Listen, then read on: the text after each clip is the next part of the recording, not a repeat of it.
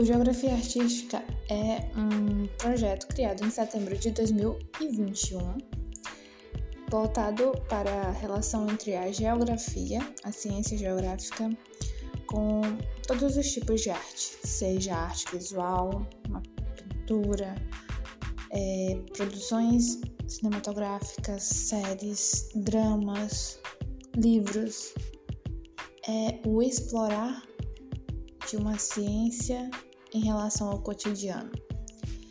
E toda semana temos um episódio com análises e vocês podem nos seguir também no arroba Geografia Artística, tudo junto, no Instagram.